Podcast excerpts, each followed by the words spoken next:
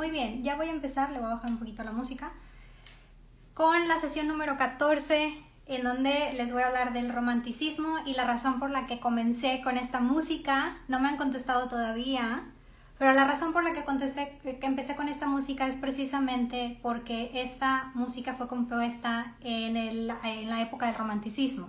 Beethoven, exactamente. Muy bien, ya me contestaron.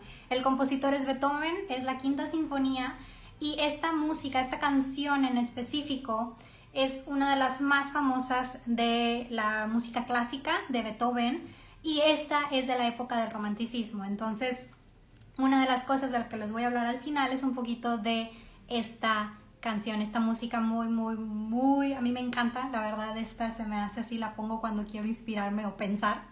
Tiene tantas notas que cuando, bueno, eso ya un poquito de, de lo del cerebro, cuando ustedes quieren concentrarse o pensar así mmm, en cosas un poquito más complejas, si ponen música clásica, como la música clásica tiene muchas notas, no es como que el reggaetón de ahora con, que tienen como una o dos notas, cuando tu cerebro está escuchando tantas notas de diferentes, este, empieza a procesar un poquito más rápido. Entonces, si se les recomienda escuchar música clásica cuando estén haciendo algo, no sé si alguien esté estudiando aquí, algún tipo de ciencia, ingeniería o que tengan un problema o algo que quieran resolver, que necesiten pensar o hacer una solución, se recomienda escuchar música clásica. Y muy bien, bueno, pues esa fue la razón. Beethoven, Marta, sí ya me habían puesto aquí. Beethoven, perfecto, y es la quinta sinfonía. Perfecto, muy bien, Marta. Eh, muy bien, bueno, pues voy a comenzar con la época del... Ay, con la época del romanticismo. Nada más mi introducción de todas las sesiones. Estamos siguiendo este libro, estoy siguiendo a Susie Hodge, The Short Story of Art, en cuanto a la cronología de las obras de arte y también en cuanto a la mayoría de las obras que les pongo aquí. Bueno, no la mayoría, pero mucho. Pero como quiera, estoy eh, agregando más información que yo empiezo a investigar para poder complementar, ya que este libro solamente te tiene una breve reseña de todos los movimientos. Es muy muy buen libro para cuando quieras iniciar en historia del arte, lo recomiendo mucho. Al final de live los pongo en las historias por si quieren conseguir este, se los puedo poner en español y en inglés. Tengo los links de México, de Amazon México, por si los quieren, los voy a compartir. Y pues bueno, bienvenidos. Gracias a los que han estado desde la sesión número uno conmigo. Este, ahora vamos a hablar del romanticismo. Ya nos vamos de la época anterior, que era el neoclasicismo, a el anti-neoclasicismo, o mejor llamado romanticismo, que era en contra del neoclasicismo. Ahorita les eh, comento por qué y cuáles son las características y todo eso. Si tienen alguna pregunta, eh, comentario, algo que quieran complementar, lo pueden poner en este, los comentarios y también si están viendo la repetición, porque sé que muchos de ustedes me dicen, estoy buscando, ah, me dicen que lo ven en la, en la repetición, también lo pueden poner ahí en los comentarios del video o mandarme un mensaje y ahí empezamos a discutir. He tenido varias ahí eh, pláticas con este, personas que también les gusta el arte y a mí encantada de la vida de hacer esto.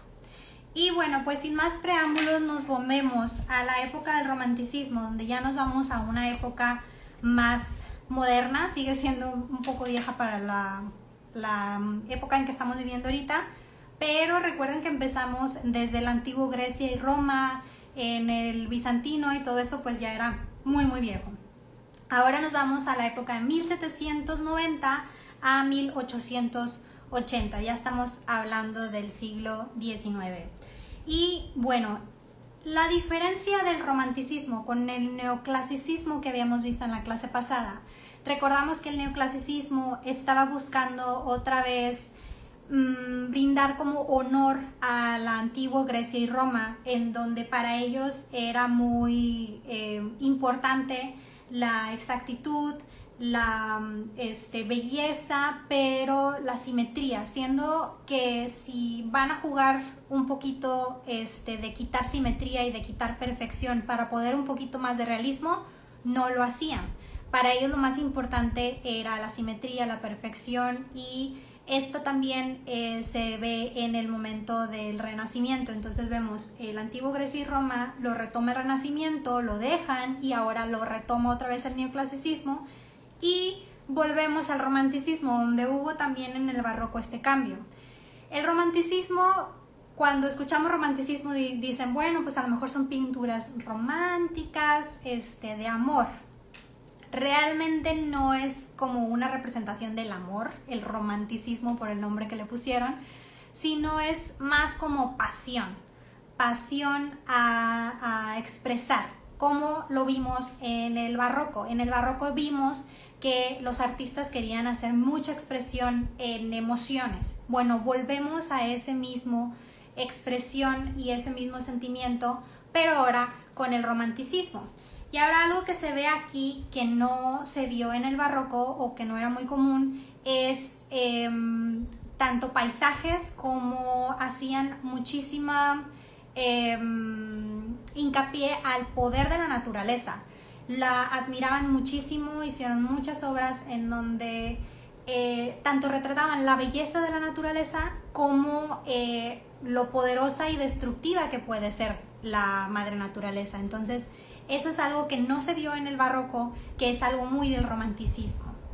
Ahora, en el barroco, si quieren diferenciar, si ven una pintura muy emocional y quieren diferenciar el barroco del romanticismo, los colores. El romanticismo usa muchísimo más colores, toda la gama de colores, poniéndolo muy real o poniéndolo muy, eh, vaya, romántico, porque por ejemplo estamos viendo la, la pintura aquí y se ve de cierta manera colores entre azules y negros que no van a ver en el barroco y vemos unos movimientos que están haciendo que, ese paisaje si tú lo ves sientes que es real, sientes que es una persona que está viendo hacia un paisaje. Ahorita vamos a hablar de esta obra en específico. Pero esos son los, los cambios que, que en el barroco no se vivió. Pero en el barroco también fue anti la, época anterior y querían expresar y querían ser más emotivos. Bueno, el romanticismo vuelve a hacer eso, pero salen otras cosas. Sale eh, la admiración a la naturaleza, salen los paisajes y también eh, lo que estamos viendo ahorita de los colores. Y bueno, em, no solamente les voy a mostrar pinturas, al último, un pedacito, les voy a este, platicar un poquito de literatura y música. La música ya se las comenté, la quinta sinfonía de Beethoven fue de la época de romántica, dicen que es una mezcla de lo clásico con lo romántico, pero realmente la, quinta sinfonía se le eh, otorga a este movimiento romántico. Y como la quinta sinfonía, como lo que les había puesto ahorita, eh, realmente es muy pasional. Y esa es la característica del romanticismo, que es mucha pasión, mucha energía, mucho sentimiento, mucha emoción. Entonces, eso es lo que declara el romanticismo. Y también les voy a hablar de dos obras que también en literatura fueron muy famosas, que también se destacan por la pasión. No estamos hablando de romance.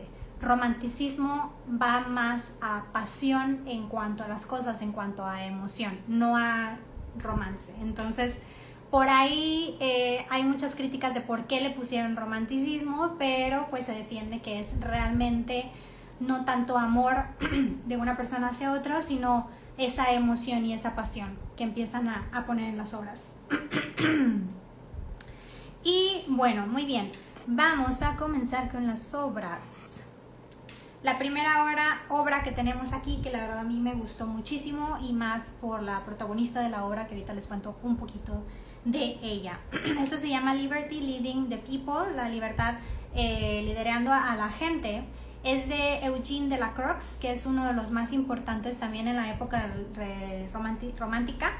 Y esta fue en 1830. Eh, para los que me dijeron que mencionara siempre, esta es pintura sobre canvas y es en óleo y está gigante. Mide 260 centímetros por 325, o sea, casi 3 por 3, casi casi. Y está en Louvre, en el Museo de Louvre en París. Y bueno, esta em, viene representando de la Revolución de Julio de 1830, sorry. Y aquí estamos viendo la libertad como un símbolo muy, muy, muy, muy representativo de Francia, en donde pues los va liderando a ellos. Pero no solamente, aquí les pongo aquí un poquito la libertad. Ay, esperen, déjame tomar un café porque ya me ando ahogando.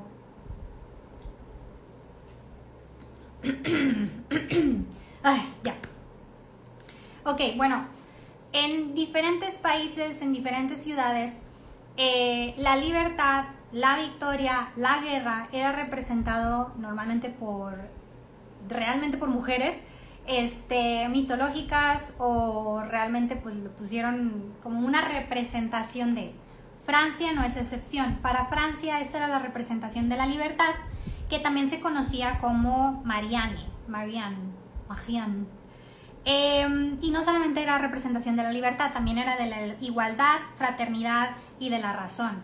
Y realmente esto fue súper importante porque toda esta época Francia estuvo en guerras y estuvo en batallas y lo que quería Francia, pues obviamente era un símbolo de la libertad, que en este caso para Francia se llamaba Marianne, Marianne, Marianne, no sé cómo pronunciarlo en francés. Pero bueno, aquí estamos viendo la representación de la libertad y es algo que no vamos a ver en el neoclasicismo porque aquí ya vemos más expresión, vemos más sombras, vemos momentos este, bastante intensos, vemos a muertos en el piso, cadáveres que representan a aquellos que no, que vaya, dieron su vida para poder lograr la libertad y también salen estos este, guerreros, luchadores que están peleando por la libertad. Y lo más representativo obviamente es libertad en este caso. Entonces, lo que hay que mencionar también de esto cuando ustedes vean, bueno, esto se parece a la expresión del barroco, vean simplemente los colores. Aquí estamos viendo una gama de colores más como tonos azules y entre beige. No van a ver esto en el barroco, en el barroco son más amarillos, naranjas, más como cálidos. Y eh, algo muy importante que tuvieron mucho enfoque los de la época romántica es em, el detalle de los paisajes, el detalle de, de todo lo demás por ejemplo, aquí estamos viendo al fondo un buen detalle de un paisaje este, que vaya, representa la, la ciudad de Francia en la que quieren hacer la libertad. Entonces, esto empieza a ser un cambio y recuerden que casi todos los movimientos, no casi todos, pero muchos movimientos, eh, siempre iban en contra de lo anterior. Entonces lo que estaban buscando, a lo mejor aquí no ves tanta simetría, no ves tanta elegancia, no ves tanta perfección como lo que estaba buscando el neoclasicismo.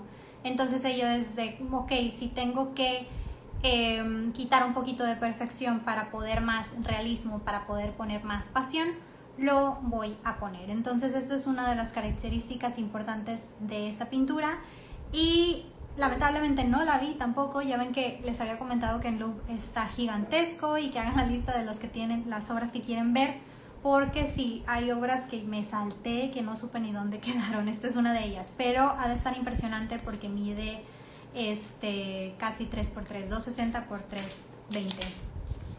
Está gigantesca. Y este es un claro ejemplo del romanticismo. Aquí no estamos viendo romance, como les había dicho, pero estamos viendo pasión, estamos viendo lucha por la libertad de Francia. Eh, lo más representativo aquí de la pintura es la representación de Marianne, la libertad, que este, todo el ropaje, como ven, eh, eh, la, bandera, lo, lo, que pueden ver, el detalle del ropaje, los colores, las sombras, el detalle de la piel, toda esa representación es muy, muy, muy simbólico de el, este, la época romántica. Y bueno, como les había comentado, este pintor, Eugene de la Croix, es uno de los más importantes de esta época, es uno muy representativo de la época de romántica. Y el siguiente que les voy a mostrar también es de él, que se llama Masacre a Chios, que es la masacre de Chios. Ay no, no se ve completa. Bueno, se los pongo en las historias más de ratito, pero bueno. Em, de hecho no les hice screenshots, no, no les hice screenshots, porque me gusta ponerle zooms. Pero bueno, ahorita se las pongo en las historias para que la vean completa, pero ven un buen pedazo de, este, de esta obra. Bueno, esta obra también estamos viendo cuerpos en sufrimiento, que están viendo, los colores son diferentes. No hay un como tonalidad como el barroco que se identifica mucho por sus colores cálidos este, y sus luces y todo ese juego. Aquí no hay un tono de color que digas tú, ah, bueno, estos tonos de colores son de del romanticismo, como lo son en el rococo, que son colores pastel, como lo son en el barroco, que son colores más oscuros. Este, realmente aquí están viendo otro tipo de tonalidades, siguen siendo tonalidades un poquito más, más suaves, pero en la anterior las tonalidades son completamente diferentes a esta. Entonces no pueden irse a guiar por las tonalidades, pero sí por el uso de color. Ellos usaban mucho, mucho los colores. Y bueno, esta es eh, pintada en óleo, también en canvas. Esta gigante son 419 centímetros por 354 centímetros y también está en loop. Está inspirado en Miguel Ángel, que esto es muy importante. Vuelvo a, a De la Croix.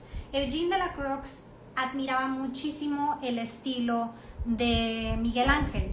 Eh, estamos hablando de Miguel Ángel de la época renacentista, que era renacentista, pero Miguel Ángel tenía un estilo, vaya, era renacentista, pero al final de su periodo, al final de su vida, empieza a tomar un poquito estilo manierista, manierista. Para los que vieron lo del manierismo, este era, vaya, no era tanto cuidar la proporción y la simetría, sino más la expresión y exagerar las cosas y poner los cuerpos muy eh, pasionales, por así decirlo, muy expresivo. Entonces, De la Croix se inspira en Miguel Ángel y en esta obra vemos un poquito más del estilo de Miguel Ángel. Obviamente, con un poquito más de exactitud en la proporción de los cuerpos, pero era más el estilo de Miguel Ángel entre una combinación renacentista y manierista, que estamos viendo que no la simetría no era tan importante, más la pasión de estos era lo que era más, más importante. A ver, déjenme de volada, voy a, porque quiero que vean la pintura, no me tardo, voy a hacer... Ya regresé, a ver, porque es importante, no se ve completa. Mm, ahí está. Se ve chiquito, pero se ve completa ya. Que es importante que la, que la vean, porque les voy a contar la historia y no van a saber ni, ni qué les estoy diciendo. Pero bueno, en esta estamos viendo, si se acuerdan de la capilla sixtina del techo, bueno, no, el último, el juicio final, eh, vemos cuerpos más este, mm, expresivos. Esta es una representación, obviamente con el estilo de Eugene de la Croix, pero con como la inspiración de Miguel Ángel. Entonces, en este cuadro lo que está representando es em, la batalla que tuvo esta isla de, de Chios, perdón. Chios es una isla de Grecia. Grecia en aquel entonces estaba gobernada por turcos, este, por todo lo de la guerra de los otomanos. Ahora, Grecia se levanta en armas porque obviamente quieren independencia y pues ya no quieren vivir oprimidos en su propio país. El problema es que esta isla Mm, se niega a participar en la guerra y la gente dice, no, yo no quiero participar en la guerra porque yo me veo favorecido con este, pues el régimen de, de los otomanos, no, no quiero. Pero el problema es que se interceptan ahí los, los mensajes y se dan cuenta que estas personas pues están planeando levantarse en armas. Y como era una isla muy, muy fácil de tomar, este, los turcos deciden ir a la isla y masacran a todas las aldeas que estaban ahí. Entonces es una masacre bastante fea que se tuvo en esta isla griega. Entonces lo que estamos viendo aquí es el turco en un caballo expresivo. Estamos viendo una mujer, este, vaya, ya sin vida, con su hijo, su cara de sufrimiento, cara de, de sabes que no, no ni siquiera tengo oportunidad de luchar contigo porque somos una, una aldea, somos una villa en donde no sabemos luchar, donde no tenemos armas, donde realmente estamos indefensos y a merced de ustedes. Y realmente fue una masacre muy fea. Y este cuadro es el la representación de esa masacre. Y ahora estamos viendo los, las características de este, romanticismo, que es realmente em, vaya, lo, que les había comentado, que era más pasional. Entonces este es un momento pasional porque es muy expresivo y tiene muchísima emoción esta historia. Entonces esa es la razón por la que esta, eh, esta obra es tan representativa del romanticismo. y bueno, la que sigue es de... Ahí está, esa sí se ve completa. Es de Francisco de Goya. esta es, nos vamos ahora a España. Aquí estamos moviendo a otra guerra diferente que eran franceses, contra España. Napoleón manda sus tropas de su ejército, este, ¿la puedes mostrar más de cerca? Sí, a ver, aquí está. Supongo que esta es la que, la que dices, la de este, la masacre de Chios. Ahí está, no sé si la, la vean de cerquita.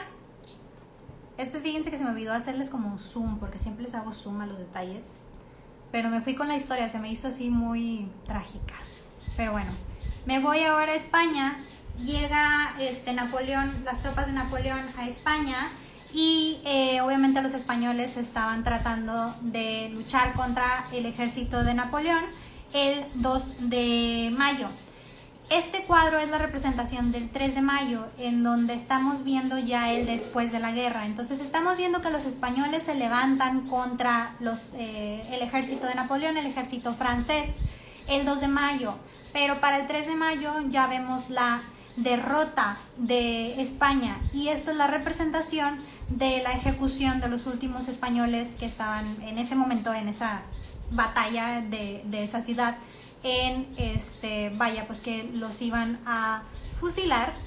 Y em, es un momento muy, muy emotivo, muy pasional, en donde, eh, bueno, aquí vemos a las personas que están, un detalle importante de esta pintura ahorita les voy a decir, que están rendidos completamente esperando a que prácticamente los, los asesinen. Y eh, la parte de abajo, las personas que ya están fallecidas, no era que los acababan de fusilar. Y este detalle es muy obvio o representativo porque no están masacrados prácticamente. O sea, realmente estas personas sin vida en el piso representan a los caídos que pelearon en la guerra, este, en la batalla del 2 de mayo. Entonces esta es la escena del 3 de mayo en donde los últimos sobrevivientes van a ser fusilados por el ejército de Napoleón. Una este, característica que pintó aquí Francisco de Goya es este español que tiene los brazos abiertos, que me estoy rindiendo. Dicen que esta es la, representación de eh, cuando crucifican a Jesús y hasta le pinta el agujero en la mano, como los que este, tenían Jesús. Tienen un nombre en específico, pero se me olvidó. Tienen un nombre en específico esto. Si saben, ahí pónganlo para, para mencionarlo. Este, pero bueno, le pinta el agujero que, de las manos, este, que también dicen que la historia, que cuando resucita Jesús ahí los agujeros en las, en las manos. Entonces este es un detalle que pinta eh, Francisco de Goya para representar este, como la representación máxima del, de rendirse ante estos militares eh, franceses. Y bueno, vemos que la pintura tiene eh, un efecto muy muy padre en la luz porque eh, toda la luz, la luz que estigma, sí, gracias, los agujeros de los manos se llaman estigmas, se me fue el nombre. entonces le pinta en una mano una. Y bueno, en la luz estamos viendo como si estuvieran los reflectores a las personas que van a ser asesinadas y a las personas que fueron asesinadas el día anterior. Y vemos un poco de sombra en los eh, militares que van a, fusilar a los españoles, los militares franceses. Pero aquí les pongo el zoom, el detalle de esta escena es muy representativo. Ahora les recuerdo que también en la época romántica era muy importante también eh, los fondos, que fuera un poquito más real y que fuera más como, le tomaban más en serio a los paisajes. Entonces, si ven en la parte de atrás, estamos viendo un edificio, una arquitectura de España. Muy bien, y aquí les pongo a Francisco para que lo conozcan, Francisco de Goya, que fue el autor de la obra que acabamos de ver. Para que tomen nota, porque luego les hago examen en mis Insta Stories. Y bueno, ahora el que sigue, este, para mí es bastante, mm, me encantan, el que sigue, el artista que sigue me encantan, es uno de mis eh, favoritos de la época romántica.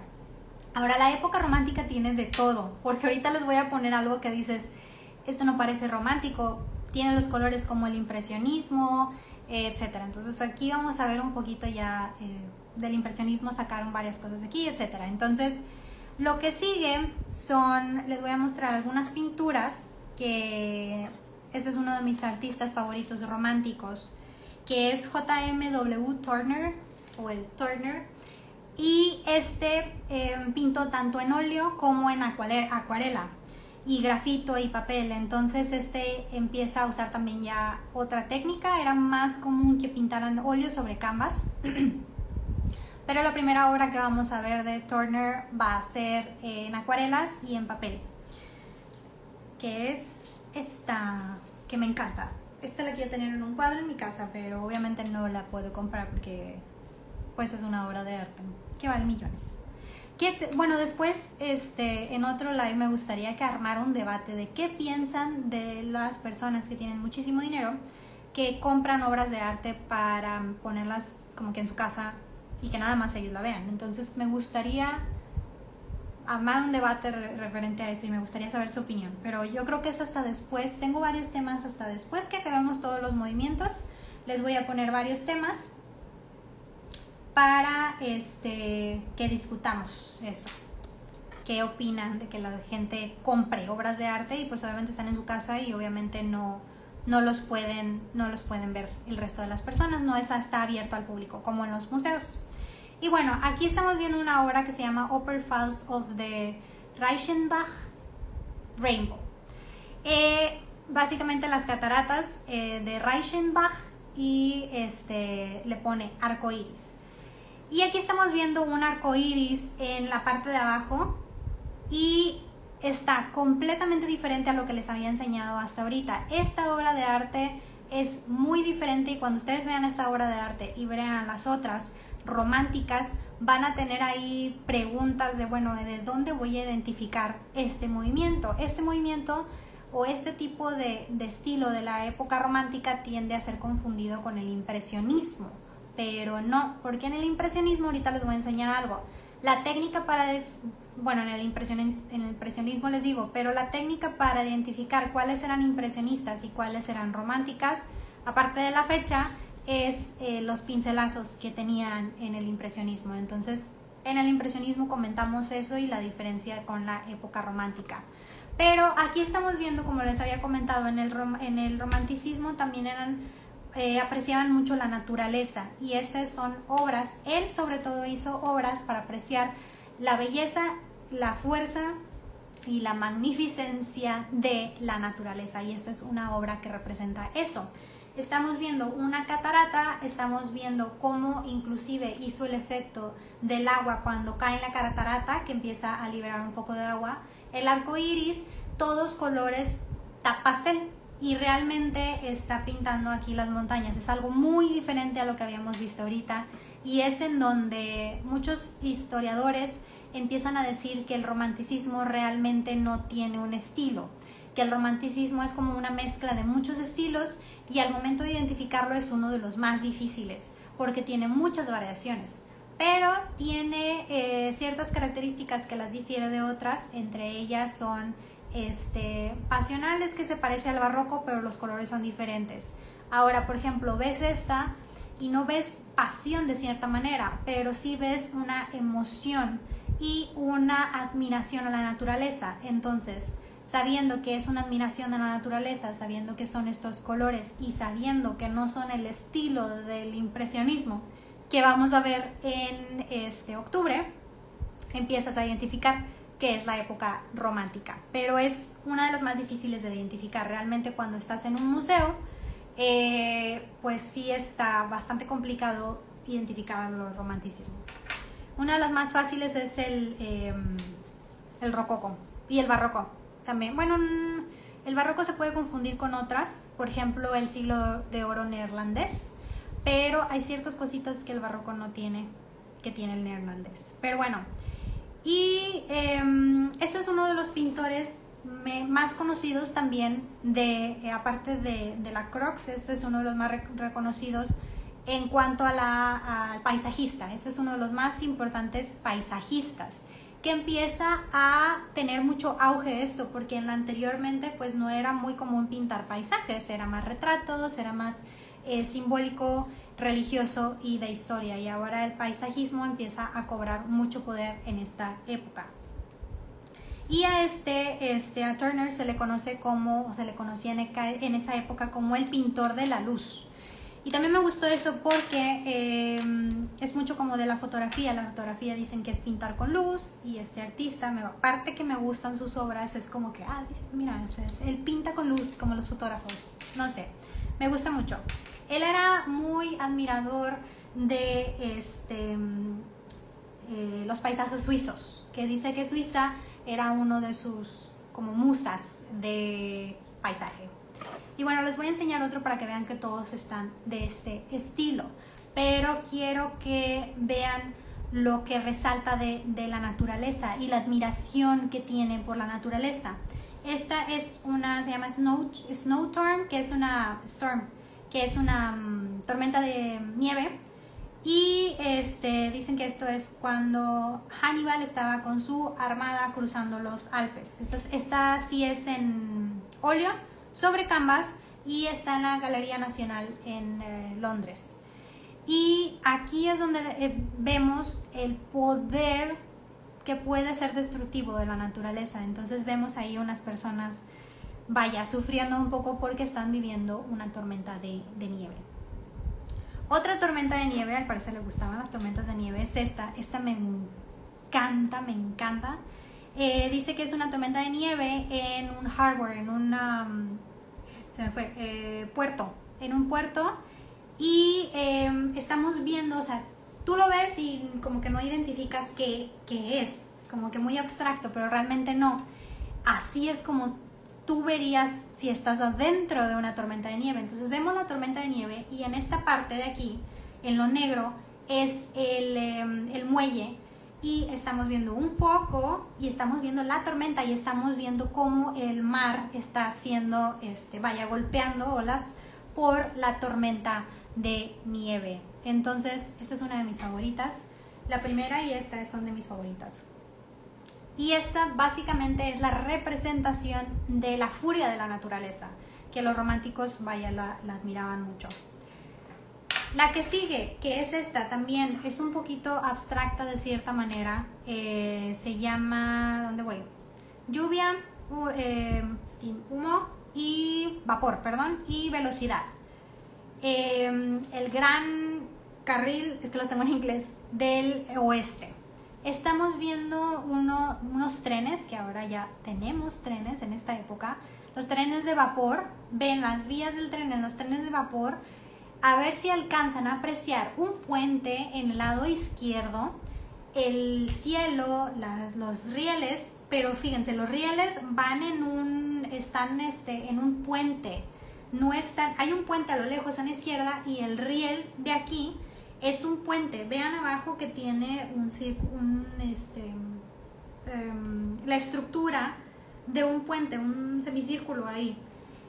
Esta obra también es muy, muy, muy, muy, muy impresionante. Esto no es tanto respeto a la naturaleza, esto simplemente es paisaje. Esto no era como los otros que pues es más como respeto a la naturaleza, impresión, admiración, es simplemente es un paisajismo que también es muy impresionante. Ahora si ven es muy diferente al estilo que les enseñé al inicio, que por ejemplo me voy de regreso al de la victoria de Francia. Es completamente diferente, pero pueden agarrar una similitud. Arco, gracias, y el puente que tiene un arco.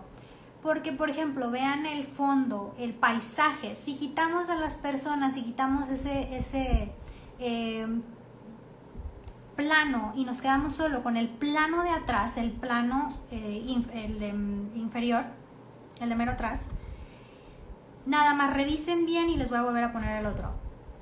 Si se parece a este. O sea, realmente hay ciertas características de las obras que se parecen y que pueden llegar a identificar. Por ejemplo, vuelvo al de la masacre de, la isla este, de Chios. Vean el paisaje, vean lo de atrás. Si quitamos todas las personas y quitamos el primer plano, lo de atrás es similar al paisajes, a los paisajes que estamos viendo de Turner.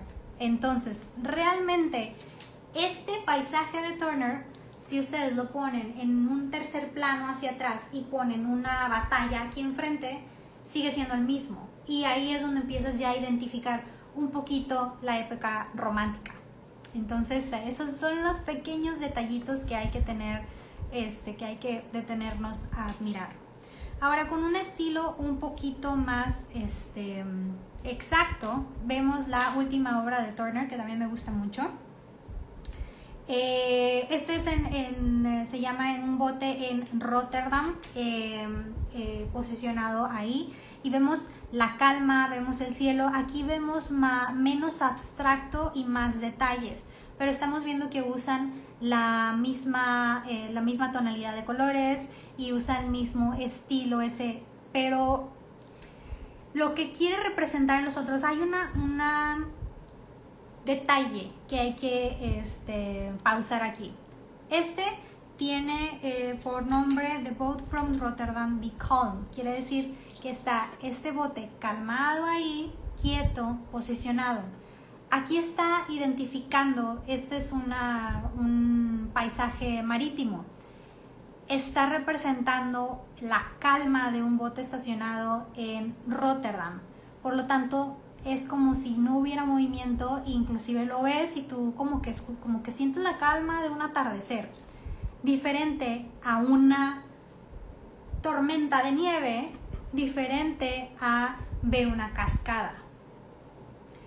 En todos estos paisajes hay movimiento, hay este, más expresión, más, más vida que este, en un atardecer este, en un puerto de Rotterdam donde todo está en calma. Entonces, realmente lo que él está haciendo es pintar ese, ese momento y esa expresión de eh, los paisajes. Entonces es por esa razón que este se ve diferente, pero en realidad es analizar un poquito de este, la razón por la que los pinto aquí.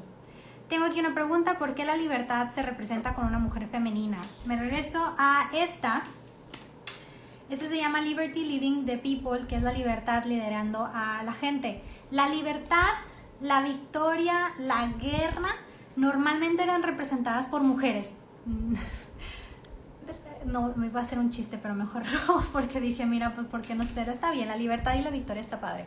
Pero bueno, ya sea mujeres, eh, algún personaje, por ejemplo, este personaje se llama Marianne, Marianne en francés, no sé cómo pronunciarlo, y ella prácticamente era la, representación de la libertad, la igualdad, la fraternidad y la razón. ¿Por qué mujeres? Realmente no, no existe una razón, pero al ser también de la libertad, la fraternidad este, y la igualdad, creían que la mujer era algo, sobre todo en esta época, algo muy mm, puro, algo muy... Eh, pues antes las mujeres no podíamos hacer muchas cosas, entonces era como que, ay, como que algo, un trofeo que tengo ahí, objeto, realmente antes así era. Entonces era como una admiración a las mujeres que eh, determinaban entonces, ah, bueno, la representación de la libertad tiene que ser mujer porque es pura, porque es divina, porque ella cumple, porque ella da hijos, porque ella es la madre, ella es la que educa a los hombres, ella es la que educa a los militares. Hay otras historias también que decían, bueno, todos los militares tenemos una madre, y a esas hay que brindarle respeto, etc. Entonces son muchas historias del por qué son mujeres, pero muchas de ellas son por la admiración que tenían a las mujeres, que antes no, no se podía hacer muchas cosas, entonces era como que una admiración de, de, un, de algo que estaba ahí muy puro, hijo de madres de, de los soldados, madres del pueblo. Entonces esa era la razón principal por la que ponían mujeres. Y las mujeres eh, eran tanto representación de la libertad de la victoria este, y de guerra también. Pero bueno, muchas historias, tanto egipcias como romanas, como griegas, como francesas, como alemanas, tienen mujeres que representan estas características. Pero bueno. Muy bien, continúo. Parece una fotografía muy bonito. Sí, la de, supongo que es esta, la de Turner. Me regreso, porque veo sus mensajes creo que tarde. Muy bien, ahora, a la orden, si tienen más preguntas me dicen la última pintura de las que le voy a hablar y luego les voy a hablar de la música y de dos literaturas, que es de manera, de manera breve. La última pintura fue este, pintada por el alemán eh, Caspar David Friedrich. Y em, esta es la pintura que tengo de, fondo, muy alemán acá, el, el, muchacho que se ve. Y es esta, precisamente. La dejé al último porque la verdad es una de mis favoritas. Me hace como que muy representativa de todas las características románticas. Porque estamos viendo admiración por el paisaje, estamos viendo los colores, estamos viendo una persona, como que es algo para mí que representa mucho este movimiento. Tiene muchas características que son representativas de este movimiento romántico. Y bueno, este se llama Wonder Above the Sea uh, of Fog, que es eh, un explorador arriba de una eh, mar de niebla. Fue pintada en 1818 en este óleo, en canvas, y se considera una de las obras maestras del romanticismo. O sea, realmente los historiadores también le dan el trofeo o la corona a esta obra como una de las obras maestras del romanticismo. Ahora, la razón por la que es tan este, representativa del romanticismo es por los elementos que les estoy comentando. Tiene muchos elementos de eh, la época romántica, que sobre todo lo diferente era la admiración a la naturaleza, era el tipo de eh, pintura más emotiva a la otra. Estamos viendo a una persona que eh, se considera un explorador, que está arriba de una montaña, que les voy a poner la ubicación en las Insta Stories eh, para que vean bien dónde está y que vean la montaña para que vean que se parece.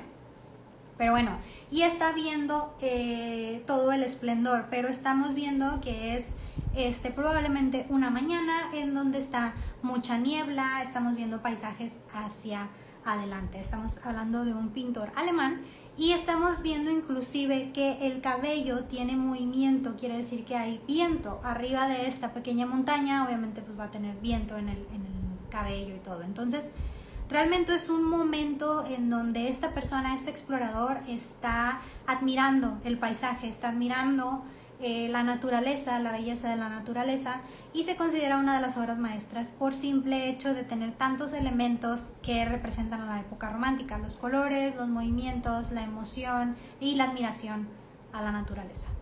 No sé si está la persona, me habían preguntado que hablara un poquito de esta obra. Este, bueno, ya hablé de esta obra.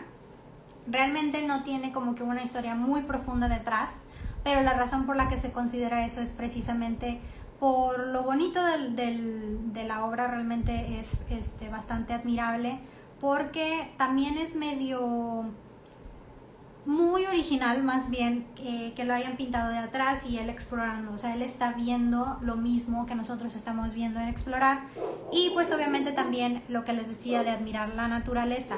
Eh, estamos viendo el ropaje, es su tipo saco gabardina es color verde oscuro, aquí se ve como negro, pero es verde oscuro, los detalles de la tela, realmente ya este en persona pues sí está bastante interesante. Y los colores, la naturaleza, cómo pintan tantos planos hacia atrás, o sea, realmente hacia el infinito, las montañas y las montañas de hasta el último plano que se ven ya muy, muy, muy suave en la pintura. Y esa es una de las razones de que sea una de las más representativas del romanticismo. Realmente por los elementos que contiene y por la originalidad de cómo está la posición de esta obra, los colores y em, no hay persona o es muy pocas personas que ven esto y no sientan algo de explorar, que sientan, han dicho que son de que explorador, que tienen frío, que huelen los pinos y yo, ¿dónde están los pinos? Pero bueno, empecé a leer y realmente es, es, esa emoción lo que quiere transmitir este, pues esta época romántica y es la razón. Bueno, ya para finalizar, ya voy a acabar. Les había comentado que por eso inicié con este con esta, ¿dónde está? Ya se me perdió. Aquí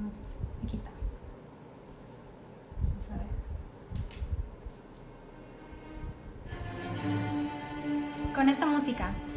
Esta música fue eh, en el área artística una de, los más importantes de la época del romanticismo y a pesar que yo me enfoco más en los artes visuales, no quería dejar pasar esto, que es, este, aquí se ve todo borroso, déjame le pongo mejor a Beethoven. Beethoven escribió la quinta sinfonía en la época romántica, se le atribuye la quinta sinfonía a ser este, una obra de arte romántica. Es una de sus piezas maestras y es una de las piezas maestras de toda la música clásica. La pongo de fondo.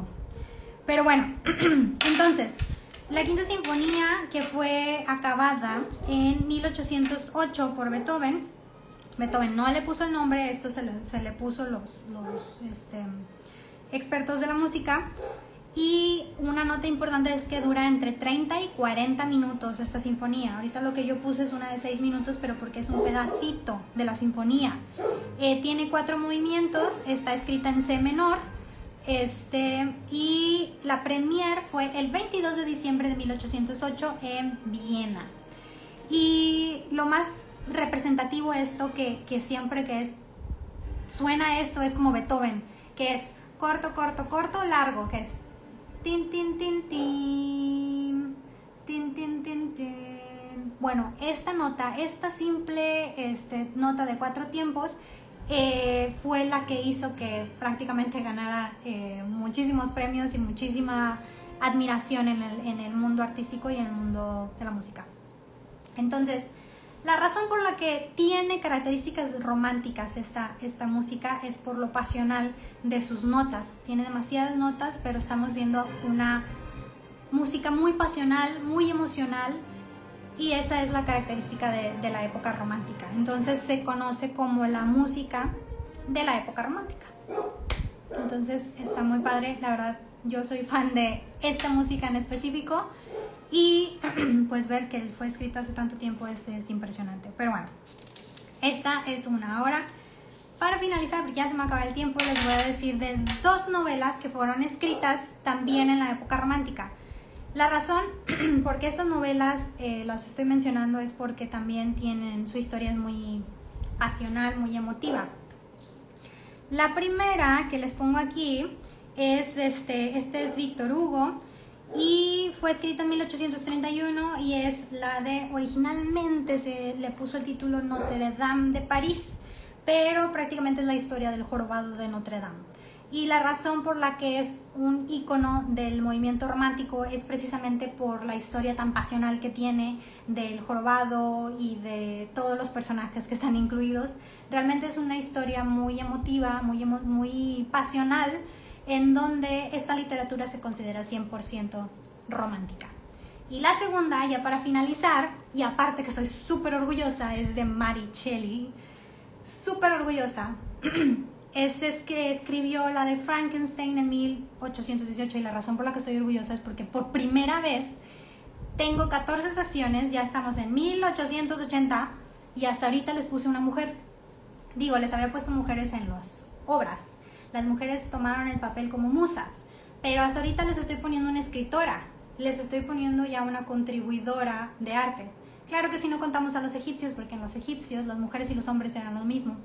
Luego les cuento de los egipcios. Pero bueno, estoy muy orgullosa de, decirles que esta Maricelli es la escritora de este, Frankenstein en 1818. Frankenstein es eh, una novela romántica de la época romántica. Entonces, si ven ahí, Frankenstein es una novela romántica y esperaban ver romance.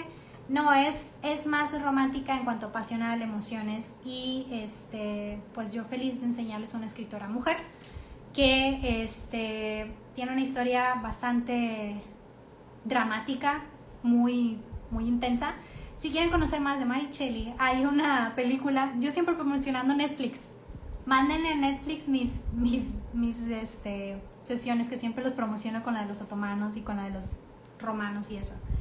Hay una película que se llama de hecho Maricelli y es la historia de, de ella. Entonces si la quieren ver, tiene una historia bastante mmm, interesante, medio trágica. Pues obviamente estamos hablando de una mujer que quería ser escritora en 1880 cuando pues no se usa que las mujeres hagan algo que no sea ser madres o ser amas de casa, que pues realmente Sabemos que los derechos de las mujeres cambiaron, iban cambiando en esa época, pero realmente muy poco, muy, muy poco.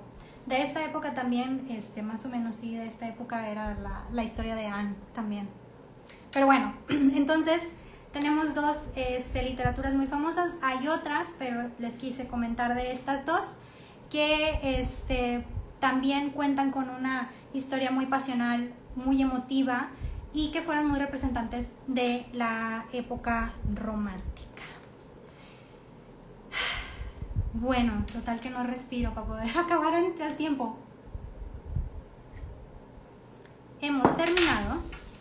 Ya terminé con mis notas, ya saben que yo traigo notas para que no se me pase nada. Y he terminado con la sesión número 14 del romanticismo. Espero que les haya gustado. Yo lo hago con toda la pasión del mundo, con toda la emoción. Me encanta hablar de esto, me encanta hablar de arte. Este, espero que hayan aprendido algo nuevo, espero que les haya gustado las obras de arte. Mi favorita, mi pintor favorito de esto es eh, definitivamente Turner. Díganme qué pintor fue su favorito. Em, el próximo domingo sigue el realismo. El realismo lo vamos a ver el próximo domingo y luego el domingo que sigue, el 27, no este, va a haber sesión hasta el que sigue y en octubre vamos a ver impresionismo y luego postimpresionismo que son unos de, dos de mis favoritos. Pero bueno, gracias a... sí, soy yo. Gracias prima más hermosa y enojona del sistema solar. Me conoce. Muchas gracias Marta. Gracias Jorge por ver. Y pues bueno, nos vemos el próximo domingo a las 10 de la mañana. A ver si ahora sí es a las 10 de la mañana. Hoy tuve unos inconvenientes, pero aquí estoy puntual. Saben que esto lo guardo en mi IGTV. Si no han visto las sesiones anteriores, todas están guardadas. También en mis highlights pueden ver ahí donde dice arte, píquenle y ahí están todas las sesiones anteriores. La del próximo domingo vemos el realismo para que este, los vea el próximo domingo. Después de cada sesión en mis Insta Stories eh, pongo un pequeño examen a ver cuánto aprendieron de pues los que ya han hecho los exámenes ahí ven. Pero bueno, despuesito del día de hoy les voy a poner a estar conmigo en este viaje artístico. Mm, muchos besos. Bye. Arte mexicano cuándo? Pronto. De hecho, este voy a hablar de Frida y el muralista Diego Rivera. Que aquí no está no menciona a Frida, pero no menciona a Diego Rivera. Pero yo voy a hablar de Diego Rivera porque sus murales están impresionantes. Ahora, cuando acabe estos movimientos, porque estoy siguiendo estos movimientos de este libro, voy a hacer una sección en específico de arte mexicano o arte este, americano del sur, o sea, todos los, los incas, los aztecas, los mexicas, los, todos estos. Y también me faltó Egipto, no hablé de Egipto porque no lo menciona el libro, pero me voy a regresar a Egipto. Voy a irme a Asia, voy a hablar de, del arte japonés que está impresionante, hermoso. Entonces, cuando acabe este, que este es más em, Europa, este es más como el europeo, pero Frida tuvo mucho impacto europeo. De hecho, este, muchos artistas europeos son fanáticos de Frida Kahlo y Diego Rivera, que deberíamos sentirnos orgullosos por eso. Pero eh, ya es más adelante, es cuando empiezo con el surrealismo y eso. Pero bueno, pronto, pronto va, va a estar Frida y Diego Rivera. Y bueno, pues muchas gracias, los veo el próximo domingo.